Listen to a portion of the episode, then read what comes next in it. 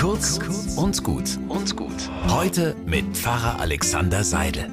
Schatz, kannst du mal kommen? schreit meine Frau aus dem Wohnzimmer. Ziehst du mir mal die Tischdecke da oben aus dem Schrank? Meine Arme sind einfach zu kurz.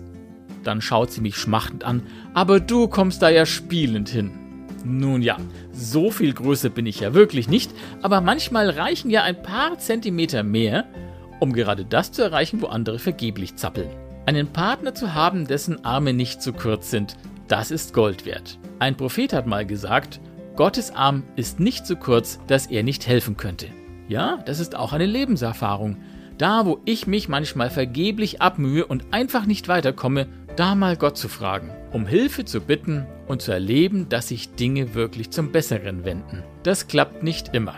Und manchmal habe ich auch meinen Stolz und ich mag ihn gar nicht um Hilfe bitten, weil ich das alles selber hinbekommen will. Aber dennoch, irgendwie beruhigt es mich, es mir vorzustellen, es gibt ihn und er ist auch gar nicht weit weg. Dieser Gott, dessen Arm lang genug ist, um mir zu helfen.